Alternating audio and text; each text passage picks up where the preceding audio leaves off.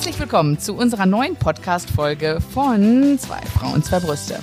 Wir sind der Podcast, der über das Thema Krebs redet, den Alltag mit Krebs, ähm, die verschiedenen Situationen. Wir wollen einfach zeigen, dass ein Leben trotz Krebs auch möglich ist, äh, ohne natürlich das ganze Thema zu bagatellisieren. Denn es ist weiterhin eine lebensbedrohliche Krankheit und das möchten wir auf keinen, gar keinen Fall beschönigen. du bist tricky, Alex. Weißt du, was mir so ähm, aufgefallen ist? Du sagtest, ein, ein Leben mit Krebs ist möglich. Und ich würde tatsächlich noch sogar einen Schritt weiter gehen, wenn man sich nämlich gefangen hat in diesem ganzen Schockzustand und wieder so ein bisschen versucht, einen Alltag aufzubauen, ja, dann ist es sogar ein sehr lebenswertes Leben. Und genau darüber wollen wir heute reden. Nein. Als hätten wir es abgesprochen vorher, oder? Ja, ein bisschen. bisschen. Das Thema steht ja immer. Du hast ja, recht. Du wir hast sind recht. ja nicht gescriptet, aber zumindest beim Thema einigen wir uns vorher, ne? Mhm. Worüber wir Meistens. heute reden wollen. Genau. Also ein schönes Leben. Ähm, um jetzt nochmal ein bisschen Atmosphäre zu schaffen, muss man ja einfach wirklich sagen, also die Zeit, die ich am schlimmsten empfunden habe, war das Auf und Ab zu Beginn. Ich habe immer gesagt, das ist so ein, so ein Sturm durch mein Leben gefegt. Aber irgendwann kommt ja so ein, so ein Wendepunkt, also wo man wieder, man weiß, man hat eine lange Behandlung vor sich und versucht einfach ein bisschen Ruhe einkehren zu lassen. Und ähm, heute wollen wir da, darüber sprechen, wie, wie gelingt das eigentlich? Wie gelingt das? Wo, wo kommt der Wendepunkt zwischen mein Leben ist bald zu Ende und mein Gott, ist das Leben schön, lass uns jeden Tag genießen, den wir haben. Also das sind ja wirklich die Extreme, die einen so durch die Krankheit bringen, oder? Das hast du jetzt richtig, richtig schön zusammengefasst, weil ich finde, genau das ist es nämlich, dass du auf der einen Seite, ja, es ist eine lebensbedrohliche Krankheit und du bist in der Therapie, um diese Krankheit zu bekämpfen und auf der anderen Seite weißt du plötzlich, was wichtig ist im Leben und genießt diese Momente einfach so viel intensiver, weil du dir plötzlich bewusst bist, was wirklich wichtig ist im Leben. Das ist natürlich, das ist natürlich eigentlich, eigentlich ist es sehr dramatisch. Ja, Mhm. also wir freuen uns darüber. Natürlich ist das auch eine schöne Erkenntnis, aber man denkt sich ja immer, dass es erst so weit kommen muss. Ja, das ist, das ist wirklich Ne? schade. Ja, aber ich glaube, manchmal ist es so, dass du so in deinem Hamsterrad und in deiner Mühle drin bist, dass du einfach so, ja, ja, ja, und weiter, weiter, weiter, weiter. Und dann passiert sowas wie eine Krebsdiagnose und alles bleibt kurz stehen. Und dann denkst du, Mann, das ist total schön eigentlich. Ich habe ich hab Kinder, die sind total super. Ich, ich, ich möchte eigentlich Zeit mit denen verbringen. Ich möchte dieses Leben genießen. Ähm, ich freue mich an der Natur, ich freue mich am Sommer. Ich, also irgendwie, oder kam es nur mir so vor, dass plötzlich sowas in Slow Motion passiert und denkst so, boah, das ist alles total schön. Ja, das passiert natürlich in Slow Motion, weil sich ja auch vieles äh, zu Hause auch abspielt erstmal, ne? Oder, oder in so einer gezwungenen Ruhe, die man sich ja nehmen muss, um sich körperlich zu regenerieren. Und da hat man auch, glaube ich, mal so, ein, so einen Blick für sowas. Ich habe jetzt gerade mal ganz kurz überlegt, wann bei mir so ein Wendepunkt kam, ähm, wo ich mir gedacht habe, was ist jetzt eigentlich wichtig und wofür muss ich dankbar sein? Meine erste Erkenntnis war immer, ich glaube, ich hätte nichts anders gemacht in meinem Leben. Also erstmal war das eine wunderschöne Erkenntnis, dass ich sagen konnte, ähm, vielleicht waren nicht alle Entscheidungen, die ich immer getroffen habe, klug, aber es ist mir doch immer gelungen, dann eine neue Entscheidung zu treffen. Weißt du, ich hatte keinen keinen Lebenspunkt, den ich irgendwie wahnsinnig bereut hätte. Ich hätte alles genauso gemacht wie vorher auch. Dann kam ja einfach dieser tiefe Fall der Diagnose und irgendwann kam die Zuwendung ans Schöne. Ich habe mir nämlich dann immer gedacht, weißt du, selbst wenn das jetzt mein letzter Sommer, mein letztes Weihnachten, also das sind ja immer so die Tage, wo es dann besonders kritisch wurde, bei mir zumindest, ähm, weißt du, dann möchte ich das nicht ähm, als ganz trauriges Fest in Erinnerung haben, sondern als etwas sehr, sehr Schönes, weil wir schaffen ja die Erinnerung von morgen heute. Und ab da konnte ich mich lösen, so traurig und dramatisch sich das anhört, aber ähm, ich glaube, dass man dafür eigentlich keinen Krebs braucht. Ich denke, sag jetzt mal den berühmten Bus, der morgen kommen kann. Weißt du? Ja, ja. Ähm, ich glaube, eigentlich ist es nicht nötig. Und das ist ja auch im Rückbe Rückblick betrachtet eigentlich ein schön, eine schöne Erkenntnis. Wie ist das bei dir gewesen? Also ja, das kann ich schon so unterschreiben, aber im, im Rückblick bin ich so, ich hatte so ein Gefühl, ähm, okay ist nicht mehr gut genug für mein Leben. Oh, Ich das will- hast du auch schön gesagt. Oh, krieg Gänsehaut. Echt, das finde ich richtig. Das, das erreicht mich total. Okay, ist nicht mehr gut genug. Stimmt. Ja, nee, weil, weil, Ja. ich, weil, weil, weil ich glaube, dass du im Alltag so ganz oft sagst, ja, ja, ist jetzt okay, das geht schon so oder so. Nein, ich, ich wollte kein Okay mehr und ich wollte auch nicht mehr so ein, ja, das mache ich irgendwann mal. Sondern ich war ganz viel in so einem, nee, ich will das jetzt und zwar jetzt sofort, weil wer weiß, Ja. ob ich überhaupt noch, was weiß ich, ne, irgendwie da bin irgendwann oder ich möchte, ich habe das Bedürfnis, mit jemandem zu sprechen, mit dem ich 20 Jahre nicht gesprochen habe, dann mache ich das jetzt. Dann rufe ich die jetzt an und red mit der jetzt, weil ich habe mit der so lange nicht gesprochen oder so. Also ich Ja, hatte aber so man, sieht- also man hat jetzt auch irgendwie so ein, was ist das Schlimmste, was passieren Genau, kann? Also genau. was soll jetzt noch, also es was ist so, zur Hölle soll was habe ich denn zu passieren? verlieren? Ne? Ja, ja, das ja, ist das doch ein ich bisschen, wo ich sage so, okay, äh, dann möchte ich jetzt, was weiß ich, meinen Ex-Freund wieder treffen. Den habe ich 20 Jahre nicht gesehen. Aber dann möchte ich ihn jetzt sehen, weil, wer weiß, vielleicht bin ich ja bald nicht mehr da. Und ähm, den würde ich vielleicht gerne nochmal sehen. Oder ich möchte jetzt unbedingt äh, Fallschirm springen. Ähm, das wollte ich immer schon mal. Also ich bin schon mal, ich bin sogar schon mal wollte gesprungen. das hast du. Also was? Also Alex ist ja, Alex ist ja unsere ähm, kosmopolitische Weltenbummlerin mit einem Hang Nicht zur so. Spiritualität. Doch, du, also ich muss schon sagen, du hast immer schon sehr spannende Dinge zu erzählen gehabt von der großen weiten Welt. Ja, aber das ich ist ja nur. ja mehr so die Großstadt, die großstädtliche Dorfpomeranze. So würde Ja, also muss man sagen. sagen, ich bin, ich bin ja so lange zur See gefahren, deswegen habe ich ja natürlich auch, bin ich auch viel rumgekommen und ich war auch mal Flugbegleiterin und deswegen bin ich auch viel rumgekommen.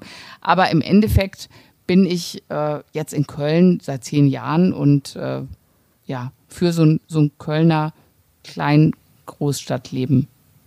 Also das ist jetzt auch nicht so, weißt du? Ja, aber, aber- das ist, aber das ist Aber ja. das, ich mag das gerne. Ich, ich, ich liebe Köln. Ich finde es total super. Ich habe mir das ganz bewusst ausgesucht, dass ich hier wohne und da würde ich zum Beispiel nichts dran ändern. Ich finde Köln. Also, weißt du, weil, weil du, ich finde, was mit so einer Diagnose kommt, ist, du reflektierst ja, also zumindest ich, vielleicht andere Leute haben auch gesagt, du Alex, das ist nicht deine Krebsdiagnose, du bist 45, das ist eine Midlife-Crisis. Ähm, oh, Watsche. ja, aber, aber es ist wirklich so. Also, weißt du, ich habe mit ein paar Freundinnen gesprochen. Gut, ich war dann 43, aber ist ja geil. Dann sagst du halt so, du, ähm, ich habe da so, ich, ich, ich frage gerade mein ganzes Leben und so. Dann meinst du, du, das machen wir alle. Wir sind gerade in dem Alter. Das ist nicht.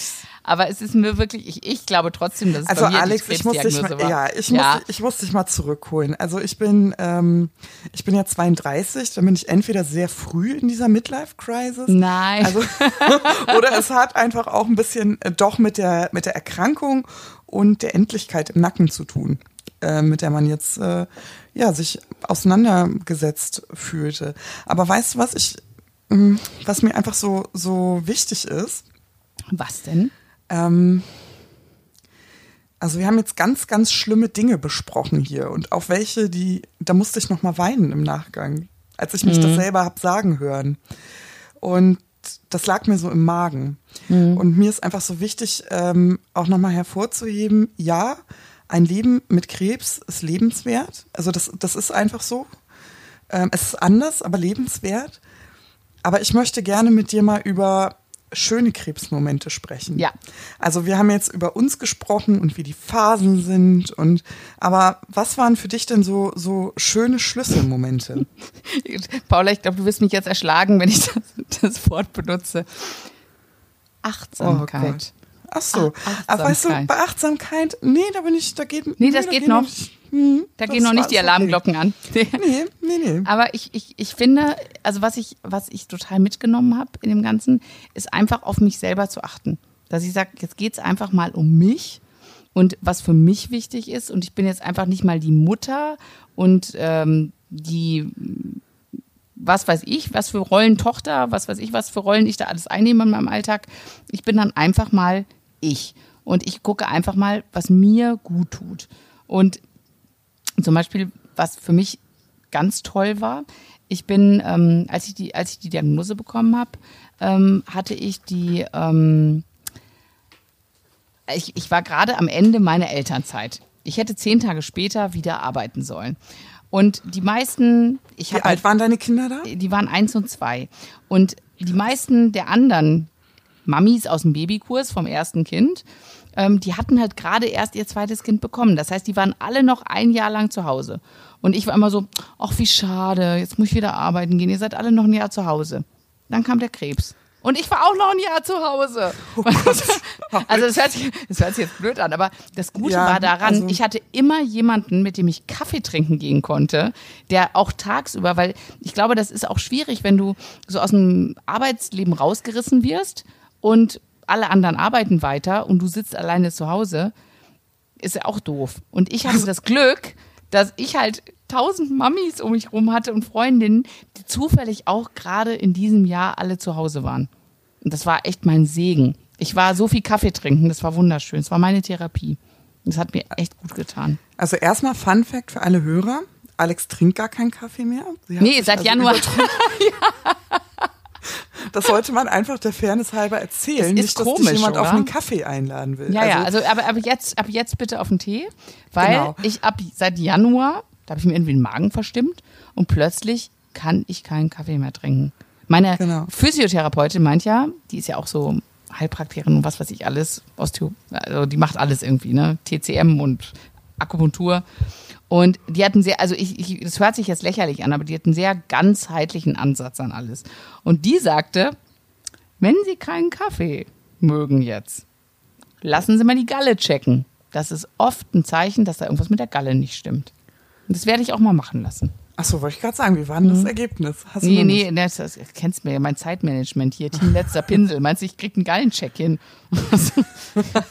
bin, froh, bin froh, wenn ich pünktlich bei der Arbeit bin und meine Waschmaschine schaffe in der Woche. Alex, ich muss aber noch mal ganz, ja. wir haben uns ja versprochen, wir sprechen immer ehrlich miteinander. Ja. Und ich weiß, dass ich das bei dir auch kann. Aber ich musste gerade so, ähm, zog es sich ein bisschen in mir zusammen, wo du sagtest, oh super, und jetzt bin ich durch, nee, du sagtest sogar, yippie, jetzt bin ich durch den Krebs auch ein Jahr zu Hause.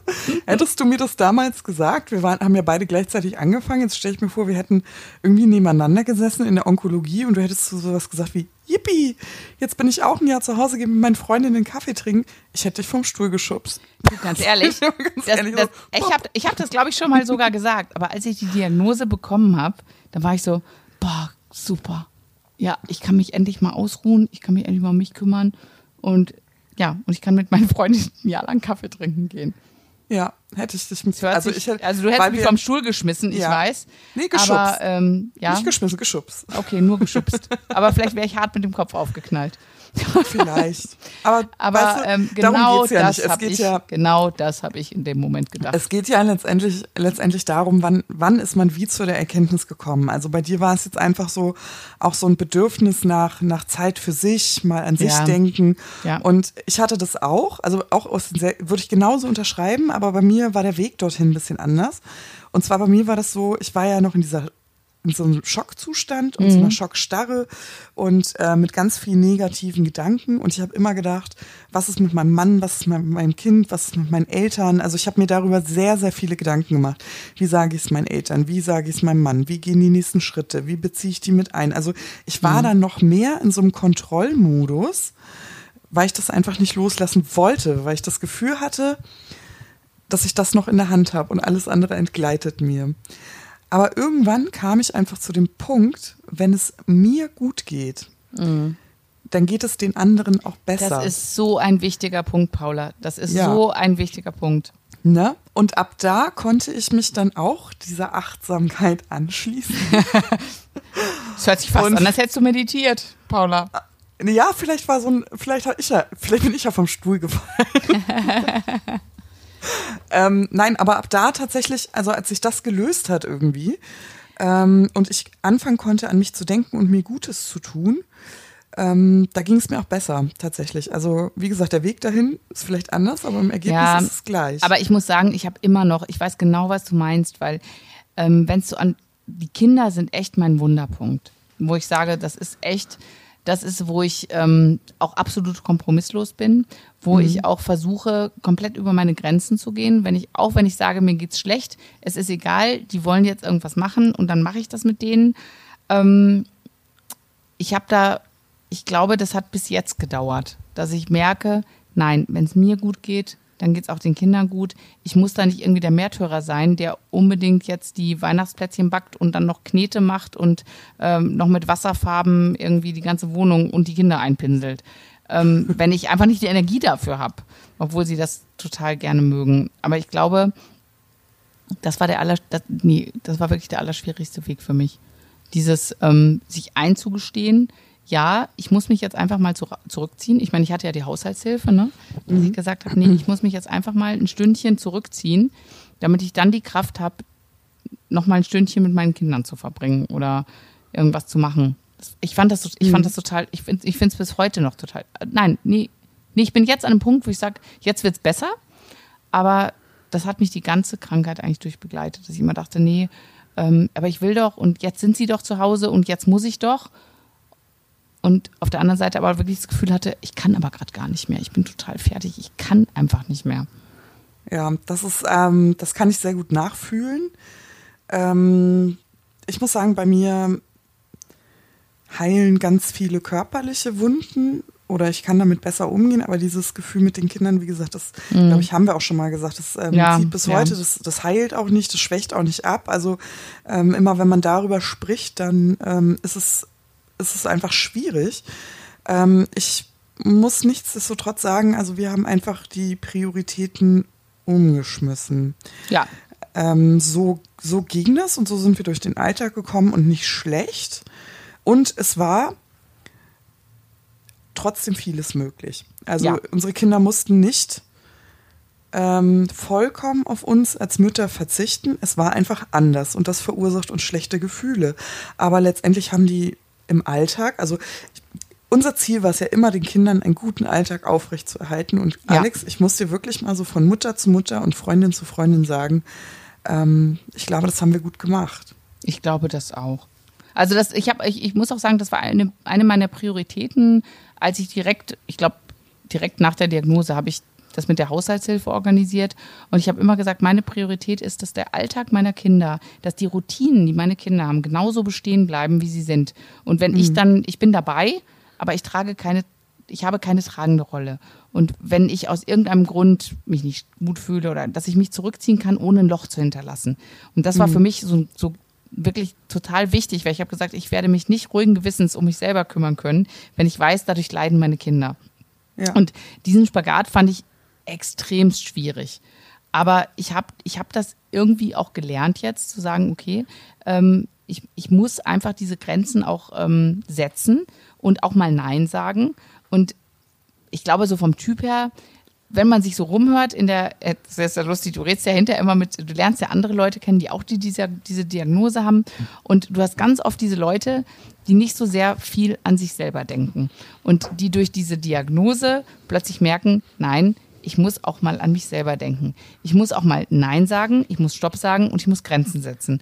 Und ich finde, das ist eine der wichtigsten Erkenntnisse, die ich aus dieser ganzen Krankheit gezogen habe, ist, dass ich, ähm, dass ich wichtig bin und ich auch mal Nein sagen kann und an mich selber denken und mich vielleicht meine Bedürfnisse vor die Bedürfnisse anderer Leute stellen kann.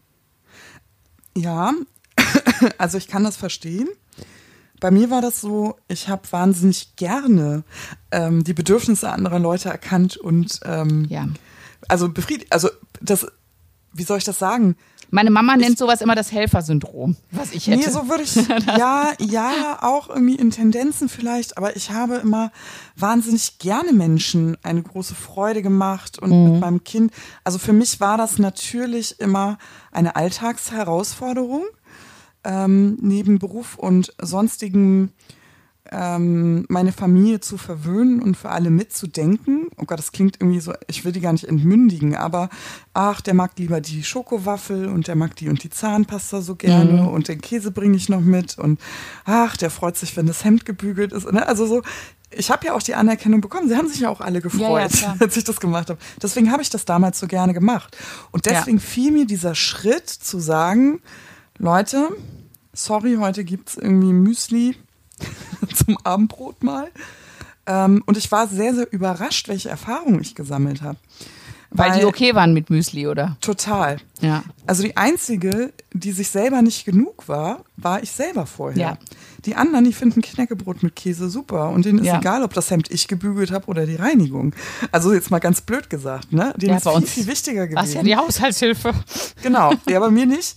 Aber ähm, das bereue ich auch, auch auf gar keinen Fall. Aber ähm, ja, so ist es, so ist es eben, ne? Also dass man sich selber nie so Ja, man hat so Ähm, hohe Ansprüche an sich selber. absolut. Und, Da das habe steht- ich ehrlich gesagt ja. abgelegt. Also Ja. das ähm, muss ich sagen. Also ich denke mir immer so, was ist das Schlimmste, was passieren kann? Was ist das Schlimmste, was passieren kann? Also ähm, und ich denke, damit lebt es sich gut. Aber weißt du, wir sind jetzt zu viel im Jetzt. Bei mir ging es eigentlich darum. Jetzt fragen sich bestimmt total viele Leute so, Worüber reden die eigentlich gerade? was ist denn hier jetzt los? Äh, was haben die sich denn Gutes getan während der Erkrankung? Ja, was, ja. was genau haben die jetzt gemacht, dass die jetzt in so einen Alltag gefunden haben, den sie so lebenswert finden, obwohl sie einen äh, Krebs in den Brüsten hatten oder im schlimmsten Fall gar keine Brüste mehr? Was ist da wohl passiert? Aber was hast du dir denn Gutes getan im Alltag, Paula? Was habe ich mir Gutes getan? Ähm, ich habe mich mit ganz, ganz vielen Alltagsmomenten aufgeladen. Das hast du eigentlich schon angedeutet. Also ich habe ähm, wirklich, ähm, ich bin wirklich mal durch die Nachbarschaft gegangen. Ich habe mal auf die kleinen Dinge geachtet, die eigentlich so im Alltag an mir vorbeigezogen sind. Ich habe ganz viele Ausflüge mit meiner Familie ans Meer gemacht. Das fand ich immer sehr, sehr heilsam. Ich finde, also ich bin ja so ein Nordlicht und bei mir mehr heilt einfach. Das, das ist einfach so. Aber also das den- tut's auch. Ich bin ja Seefrau. Es ist Ja, Mehrheit. oder? Mehrheit. Genau, also Ja. ich habe äh, Ausflüge unternommen. Ich habe mich, ich musste mich mal ganz viel aus dem Patientenalltag rausreißen. Hm. Ähm, ich musste mir immer wieder vor Augen führen, da, da ist noch was. Äh, da ist noch was, was schön lebenswert ist. Da sind noch äh, ganz viele Dinge, die ich sehen und entdecken will. Ich habe das genossen, wenn mein Kind das genossen hat, ähm, der auch mal raus aus diesem Krebsalltag gegangen ist. Ich bin einfach mal losgefahren und habe ähm, äh, hab andere Frauen besucht, richtig, die, die ähm, auch mit meinem Schicksal konfrontiert waren. Ich habe äh, Freundschaften gepflegt. Also es gibt eigentlich eine unzählige Liste an wunderschönen Schlüsselmomenten, die, die zusammengekommen ist und von denen ich ehrlich gesagt nichts mehr missen möchte. Das hast du jetzt sehr schön gesagt. Aber, Aber Alex, du bist ja eigentlich noch krasser. Also jetzt, So. jetzt hören die Leute zu und denken sich, ach guck, wie schön. Aber jetzt pass mal auf, was Alex gemacht hat. Ich weiß das ja schon. Ich war ja war quasi live dabei. Weil du bist da, du hast da Nägel mit Köpfen gemacht. Ich musste, nein, wir schmunzeln da jetzt drüber, aber ich finde das, ähm, diesen Weg eigentlich noch, noch anerkennenswerter und es äh, hebt in den Vordergrund, worüber wir eigentlich hier überhaupt die ganze Zeit sprechen. Alex, erzähl uns von Bali. Also ich habe abgewartet, bis ich mit meinen ganzen Chemos durch war. Und ich wusste natürlich zu dem Zeitpunkt nicht, dass ich nochmal einen Chemoblock hinterher setzen würde. Ähm, aber ich habe mit meiner Ärztin besprochen, dass wenn ich mit der Chemo fertig bin, dass es ein Vier-Wochen-Fenster gibt, bis die OP folgt, in der das, äh, der Resttumor, das Tumorbett, also alles drumrum, äh, oder von den beiden Tumoren, äh, die Tumorbetten entfernt worden werden würden. Und dazwischen liegen natürlich auch ein paar Tests. Und ich habe gesagt, ich würde sehr, sehr gerne dazwischen nach Bali fliegen, um zu meditieren, um Yoga zu machen, um meinen Körper zu reinigen. Und äh, das ist, das ist, wovon ich träume. Ich war noch nie auf Bali. Ähm, ich, das war immer so, Bali war immer so ein, ah, da will ich mal hin. Und Aber Alex, warte mal ganz kurz. Ja. Also du, du hast irgendwann diese Krebserkrankung gehabt und du sitzt so in deinem Zimmerlein oder auf der Chemoliege und was ist da passiert? Hast du gedacht so, "Ah, Bali. ähm, Oder wenn nicht jetzt, wann dann? Oder was, was ist Ja. da passiert? Also wie Das macht man da die Nägel? Das, das würde mich total interessieren. ja, ja, ja. Ich habe Also das Gefühl, ich, habe mich gar nicht richtig rausgerissen an die Möglichkeit, die ich gehabt hätte. Nee, es ist so, ich habe zum einen habe ich, ähm, gut, meine Kinder waren eins und zwei zur, zur Zeit der Diagnose. Ich habe fünf Monate diese Chemo, die ich durchlaufe. Ich habe Nächte, also ich habe zwei Kinder, die eine Windel haben. Ich habe zwei Kinder, die abwechselnd unruhige Nächte haben. Und denen ist auch egal, ob ich eine Chemo hatte den Tag vorher oder nicht. Ähm, ich habe keine Nacht gehabt, wo ich nicht am Bett von irgendeinem Kind gesessen habe. Ähm, und wenn es nur ein kurzes Aufstöhnen war, aber ich habe ja eh die Hälfte der Nacht nicht geschlafen und dann saß ich da und ich war nach diesen, dieser Zeit, ich war so fertig, ich hatte das Gefühl, ich muss einfach mal raus. Ich muss raus und das obwohl ich meine Kinder liebe, ich wollte ohne meine Kinder mal weg, ich wollte mal ausschlafen, ich wollte mir was Gutes tun und ich wollte etwas tun, was, was, also ich habe für mich ja diese Meditation und so äh, also mehr entdeckt für mich in dieser Zeit und ähm, habe ich gesagt, genau das will ich machen. Ich will Yoga machen, ich will meditieren, ich will raus, ich will nach Bali, ich will, äh, wir hatten zu der Zeit hier minus 10 Grad. Ich wollte in warmes Wetter und ich und Bali hörte sich einfach perfekt an. Ich ähm, ja, ich habe zu dem Zeitpunkt sogar noch gedacht, dass ich äh, ähm, meinen Ex-Freund mal wieder treffen würde, den, mit dem ich wieder im Kontakt war, der in Neuseeland wohnt. Aber das ist dann nicht zustande gekommen. Aber der, der Haupt, das, das Hauptmerk war wirklich so, ich muss mich um mich kümmern, ich muss mir was Gutes tun, ich möchte Kennst du das nicht, wenn du, wenn du so total Bock auf Schokoeis hast und du denkst oh, an Schokoeis ja. und Schokoeis, ja? Und, und so war das bei mir mit Bali. Ich habe dann immer gedacht, okay. Bali, Bali, Bali. Und ich habe natürlich auch gesagt, okay, ich weiß nicht, wie das mit der Chemo läuft, ich weiß nicht, wie alles läuft, aber ich werde ganz kurzfristig, werde ich Bali buchen. Und ähm, ja, und das habe ich dann auch gemacht. ich finde, also ich, ich finde das ehrlich gesagt, ähm, ich finde es toll, weil äh, wir waren ja in Kontakt da, ne? Also wir waren mhm. ja ungefähr zeitgleich. Du warst ja noch nicht fertig mit der Chemo und ich, nee, ich, war, ich saß schon im Flieger nach Bali, ne? Genau, ich war noch nicht fertig. Ich mhm. hatte noch ein paar Infusionen vor mir. Ähm, aber ich erinnere mich an ein ganz, ganz schönes Foto, was du mir geschickt hast. Und zwar. Nein, ich. Ja, bin ich mal also, gespannt. Da bin ich mal gespannt, welches du da so ja, schön fandst. Ähm, das kann ich dir sagen, da saßt du ähm, unter einem Wasserfall. Ja. Äh, in so einem, äh, in so einem, naja, wie, wie man das sich aus dem Bilderbuch eigentlich so vorstellt, aus so einem Fotoalbum eines Reiseführers. Das ist so ein kleiner, kleiner Wasserfall und du hieltest deine Glatze da so drunter, unter dieses, diesen Wasserfall, in diesem klaren Wasser und drumherum grün und ich finde, das hatte sowas wahnsinnig friedlich, Freies. Und ich habe mich so gefreut, als ich das gesehen habe, weil es sich so anfühlte wie, wow, sie hat das Ziel erreicht. Da ist jemand gerade total durch die Ziellinie gelaufen. Aber der Weg dahin, wunder, wunderschön. der Weg dahin war so, so un, Unreiseführer-like. Echt, also ich bin. Erzähl. Ich bin, ähm, ich habe erst totale Kämpfe mit meiner Krankenkasse, dass ich überhaupt fahren darf. Ähm, ich habe dann gesagt, ihr könnt mich mal, ich fahre trotzdem. Ähm, ich bin ich habe dann äh, der Airline Bescheid gesagt, dass ich ähm, gerade eine Chemotherapie abgeschlossen habe, weil ich so ein bisschen gehofft habe, die geben mir vielleicht ein Upgrade. Stattdessen wollten sie eine Flugtauglichkeitsbescheinigung haben. Ich so, mhm. Mist. Ja, ich so, Mist, kannst du das jetzt auch noch holen?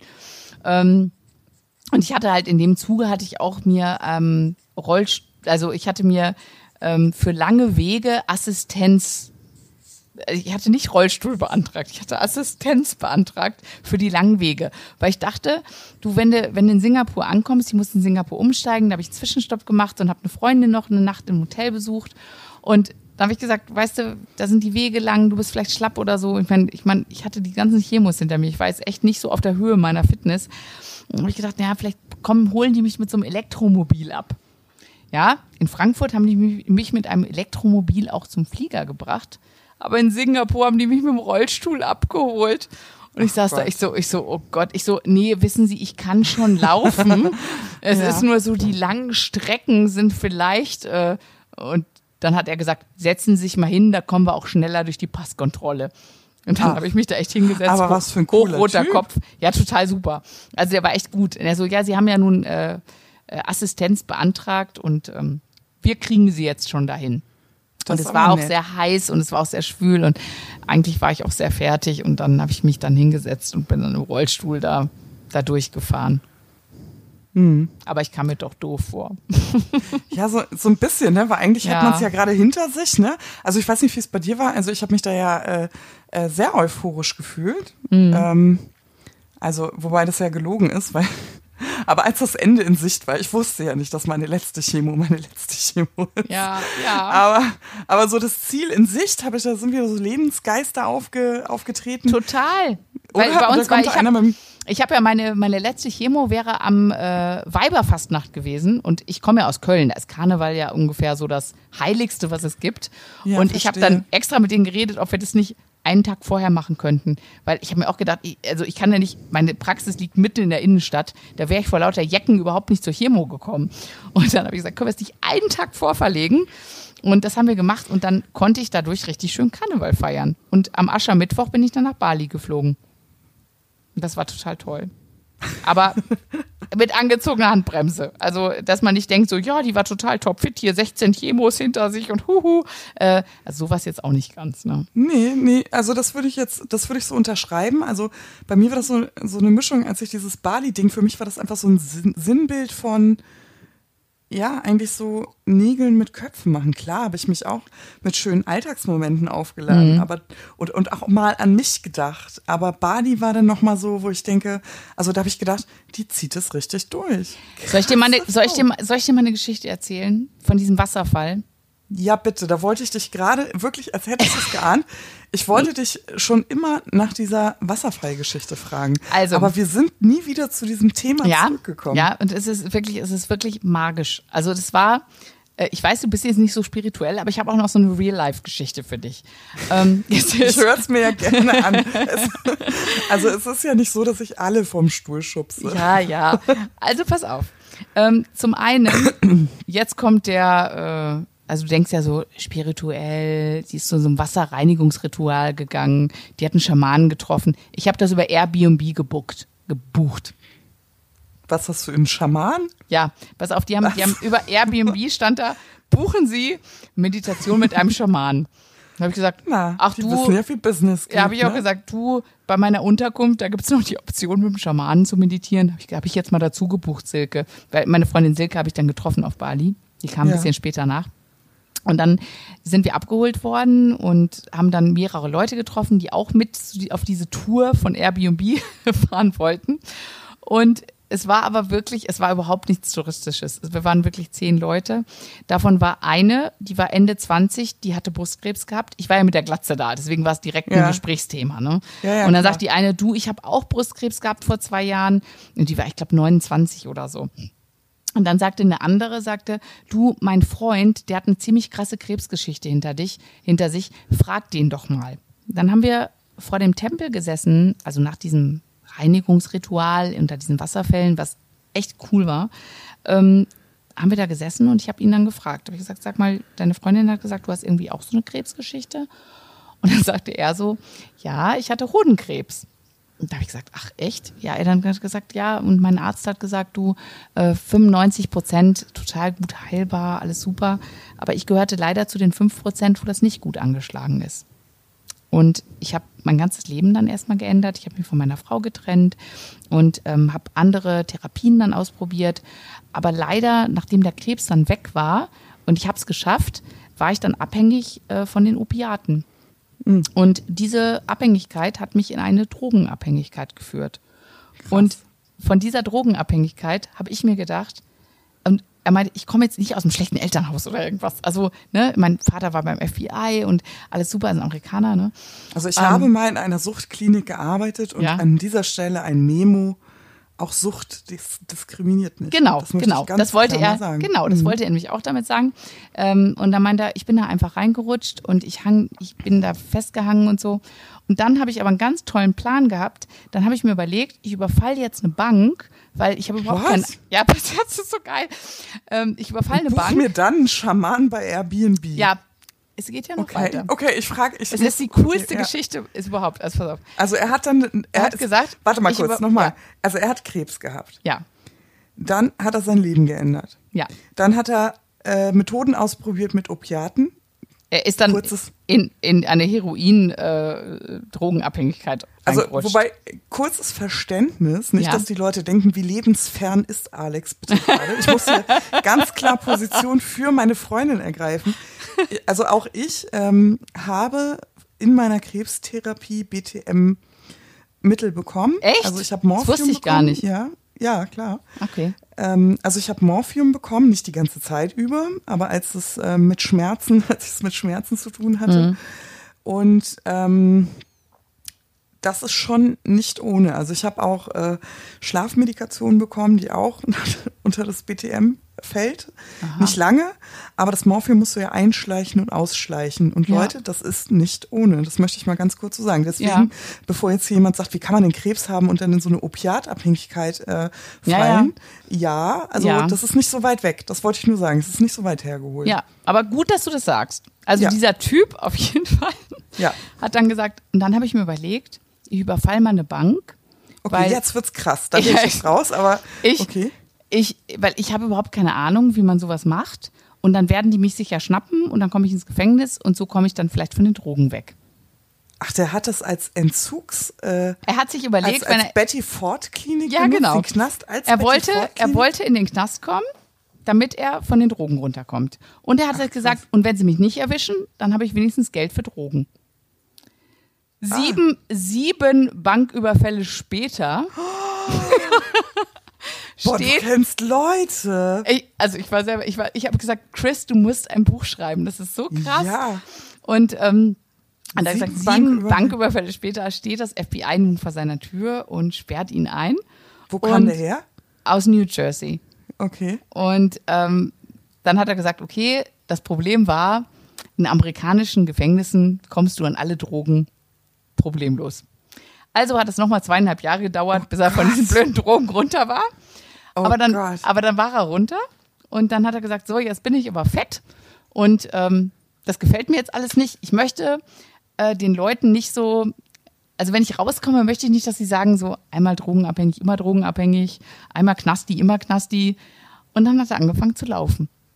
Und dann hat er ganz viel Sport gemacht und ist fit Also joggen, joggen, ja, laufen, ja, genau, joggen. Okay. Genau. Mhm. Und ist fit wie ein Turnschuh, ist er rausgekommen, ist dann bei seinen Eltern wieder eingezogen mit 40 Ja. Und hat, und hat sein, ähm, so eine Freundin aus der Highschool, die wohnte ein paar Häuser weiter mit ihrer Tochter, war gerade geschieden. Die hat er zufällig wieder getroffen, ist jetzt seine Freundin und die bereisen jetzt die ganze Welt zusammen. Er, er war jetzt gerade ein halbes Jahr in Thailand, hat irgendwie ähm, Straßenhunde gerettet, weil er meinte, Hunde, Hunde haben ihm in dieser Zeit so viel gegeben, er will jetzt an was an die zurückgeben. Das ist ein, also die Heidi, seine Freundin, meinte, als sie ihn kennengelernt hat, da hat er ab und zu mal ein Bierchen noch getrunken, ein bisschen was, so Zigaretten geraucht. Auch das hätte aufgehört. Und er ist so ein Typ, wenn du den triffst, der ruht so in sich. Das ist eine Freude, dem zuzuhören. Also ich war, ich habe gesagt, Chris, bitte schreib ein Buch darüber. Das ist ja Hollywood-reif, diese ganze Das ist Geschichte. ja wirklich. Weißt du, wie ich mich gerade fühle? Ich fühle mich ja total so. Und da saß die Paulette in Hamburg und hatte einen Schrebergarten. Punkt. Und feiert sich, weil sie mal an sich gedacht hat. Genau. Ja, verrückt. Aber der hat auch, der, also ne? um wieder auf unser Thema zurückzukommen, Ja. dieser Mann hat auch komplett auf sich gehört, hat äh, ruht in sich, zieht sein Ding durch, läuft jetzt einen Marathon nach dem anderen und bereist die Welt mit seiner Freundin und ähm, es ist einfach schön, sowas zu sehen. Und er meint, er hat sein ganzes Leben geändert. Okay. Also, Und das war meine, meine beeindruckendste Bali-Erfahrung, neben meinen ganzen Yoga und Meditation, die ich ähm, gut, durchgeheult dass ich habe. mal nach, gut, dass ich dich mal nach diesem Wasserfallbild gefragt habe. Da steckt ja noch mehr dahinter, als Total. man erahnen kann. Total. Ja, Wahnsinn. Aber ich sag mal, Paula, auch wenn, wenn dein Ding jetzt nicht so Yoga, Meditation, Achtsamkeit ist und so, was hat, was hat dir denn so gut getan in der ganzen Zeit?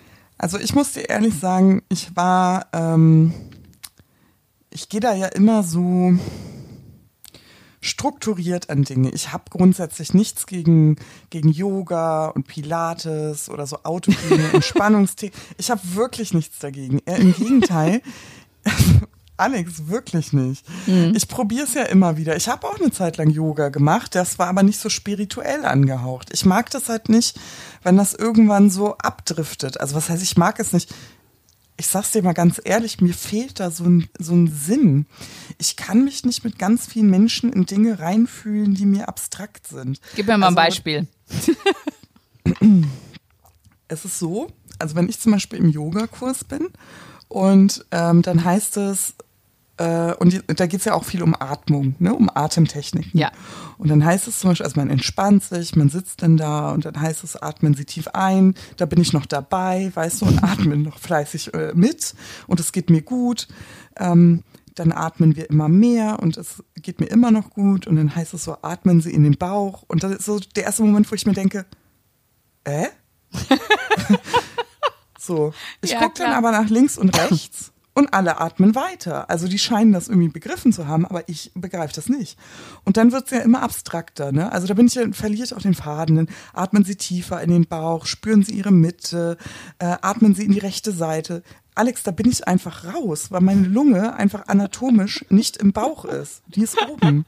Ich kann damit nichts anfangen. Und dann sitze ich da und ich habe das Gefühl, ich mache Fake, weil ich arbeite, ich atme dann mit. Ich will ja nicht die Blöde sein. Ja. Aber entspannt ist das nicht. Das stresst mich total, weil ich mir denke, irgendwas, ich mache doch hier irgendwas falsch. So. Und alle gehen, alle sagen dann so, boah, das war richtig, also es war richtig gut, richtig gut. Und ich denke mir immer so, ich Hä? muss, das, ich, muss das, ich muss jetzt erstmal, ich muss jetzt erstmal googeln, was bedeutet, in die rechte Seite, in die Körpermitte, links vorbei am Blinddarm zu atmen. Ich weiß es nicht, Alex, wirklich. Und das stresst mich. Und ich habe es auch wirklich ein paar Mal probiert, weil dahinter steckt ja trotzdem ein Bedürfnis, sich etwas Gutes tun zu wollen. Ja.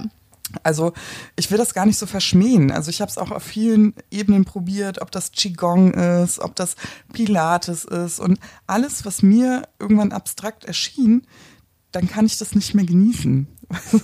Also deswegen, ich beneide, vielleicht, Alex, ich korrigiere, es ist, für, es ist vielleicht so ein kleines bisschen Neid.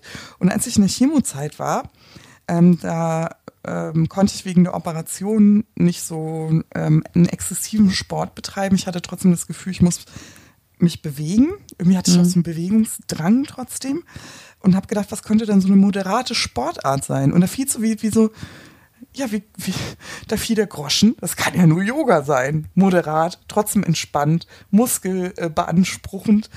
Ähm, und dann habe ich zu meiner Onkologin gesagt, ich sage, wissen Sie nicht, was, was sagen Sie denn zu Yoga? Und dann sagte sie, Sie sind doch gar nicht der Typ. Und ich sag, ja. Woher will die ich denn möchte- das wissen? Ich glaube, die hat das schon gesehen. Ich glaube, vielleicht habe ich, vielleicht habe ich es auch ein bisschen blöd betont oder so. ja. Aber so, sie guckte so, mich was an halten Sie sagte, denn von Yoga? Yoga. Nein, das so nicht. Aber, aber sie, da hat, also sie hat gesagt, fangen Sie doch jetzt nicht mit Yoga an, wenn Sie es vorher nicht gemacht haben. Und in meinem Gesicht waren ganz viele Fragezeichen und dann hat sie zu mir Folgendes gesagt. Ich möchte Ihnen mal eine Sache ganz, ganz deutlich sagen. Dieses Krebsmatch gewinnt nicht derjenige, der den Morgengruß am tiefsten macht. Das möchte ich Ihnen mal auf den Weg Das, das ist aber ein schöner Spruch. Fand ich auch. Und da bin ich, ich bin dann einfach ehrlich gesagt so ein bisschen befreiter rausgegangen. Hab gesagt, Ja, gut. ja. Und, und seitdem, komischerweise, also wie gesagt, ich hatte ja vor dem Krebs schon viele Anläufe in Richtung Yoga und ich muss mich mal entspannen und ne, so. Ja, ähm, ja. Aber für mich ist einfach so durch den Krebs klar geworden, diese autogenen Geschichten liegen mir einfach nicht. Ja. Oder vielleicht liegen sie mir noch nicht. Ich wollte sagen, ich habe ähm, ich hab sogar noch mal einen autogenes Trainingkurs gemacht während der Therapie. Hat aber auch nicht so gefruchtet. Ich tue mir immer noch sehr schwer mit dem ganzen äh, Thema Meditation, dass ich immer denke, ich mache das falsch oder so. Aber ich glaube, was du gerade rübergebracht hast, ist die ganz zentrale Nachricht. Es ist egal, was du tust. Es muss kein Ja. Yoga sein, es muss keine Meditation sein. Hauptsache, dir tut es gut und du fühlst dich gut dabei. Und wenn es einfach nur Kaffee trinken mit deinen Freundinnen ist oder so, ne? Also ich muss sagen, ich habe ähm, wahnsinnig viel geschrieben. Also mir tat das Schreiben sehr gut. Und das musste nicht über, ähm, das musste nicht unbedingt was über Krebs sein. Also auch, klar, weil, weil mich das beschäftigt hat. Aber mir waren einfach die Worte sehr, sehr wichtig. Jetzt ist Alex weg. Hat sie mich vom Stuhl geschubst? I don't know. Ah, was sitzt uns denn da auf der Tonspur schon wieder? Was viele ja nicht wissen, ich sitze ja in Hamburg und Alex sitzt in Köln. Und wir FaceTime zusammen und jetzt hat uns doch tatsächlich die Verbindung im Stich, im Stich gelassen. Da ist sie wieder. Ja, da ist sie wieder, die Alex. Halli, hallo. ähm, die die Te Technik können wir und ähm, so Mhm. Eine gut. Distanz zwischen Hamburg, nein, ich kann das jetzt nicht vorschieben, dass wir zwischen Hamburg und Köln sitzen, sondern nein, ich hatte meinen Akku nicht genau genug geladen und mein Handy war einfach leer. Und äh, Ja. deswegen war ich einfach mal weg. Aber Ja, das ist das passiert und Wer wir sind live. Nicht? Wer genau. kennt's nicht? Wir Wer sind- kennt's nicht? Nein, live sind wir nicht, aber wir sind äh, authentisch und äh, ach, ist ja egal. Also wir sind irgendwie wir sind Alex, zumindest am Ende. Ich ja. greife mal ein. Also es ist ja so, sowas passiert, äh, da gehen wir gar nicht drauf ein. Ich glaube, nichts passiert ohne Grund. Und äh, deswegen glaube ich einfach, dass man uns sagen wollte, Mädels, redet euch nicht in Rage. Die Zeit ist sowieso um. Ihr habt alles gesagt, was gesagt werden sollte. Und ich glaube, es ist Zeit, sich zu verabschieden. Genau. Tut das, was euch gut tut und danke, danke, danke äh, für diese schöne Folge, Paula und alle, die ihr da draußen seid, denn ohne euch da draußen könnten wir das gar nicht machen. Ach, Alex, ich glaube, das, was für dich die Meditation ist, ist für mich so ein bisschen der Podcast. Ich gehe immer so, gehe immer so gedankenschwanger und ausgeglichen heraus und denke mir so, wow, was war das für eine Zeit und was für unglaubliche Begegnungen gab es, auch wenn es gar nicht meine eigenen waren. Also Oh. ich denke heute an deine Bali-Begegnung. Das offenbarte sich mir heute so und ähm, damit gehe ich gleich schlafen, Ja. glaube ich. Wie schön. In dem Sinne, macht's gut, eine schöne Woche und ich sage einfach mal jetzt bis nächste Woche, weil wir sind Sag ja immer noch in auch. unserem wöchentlichen Rhythmus, ne? Genau. Tschüss. Okay, tschüss, danke.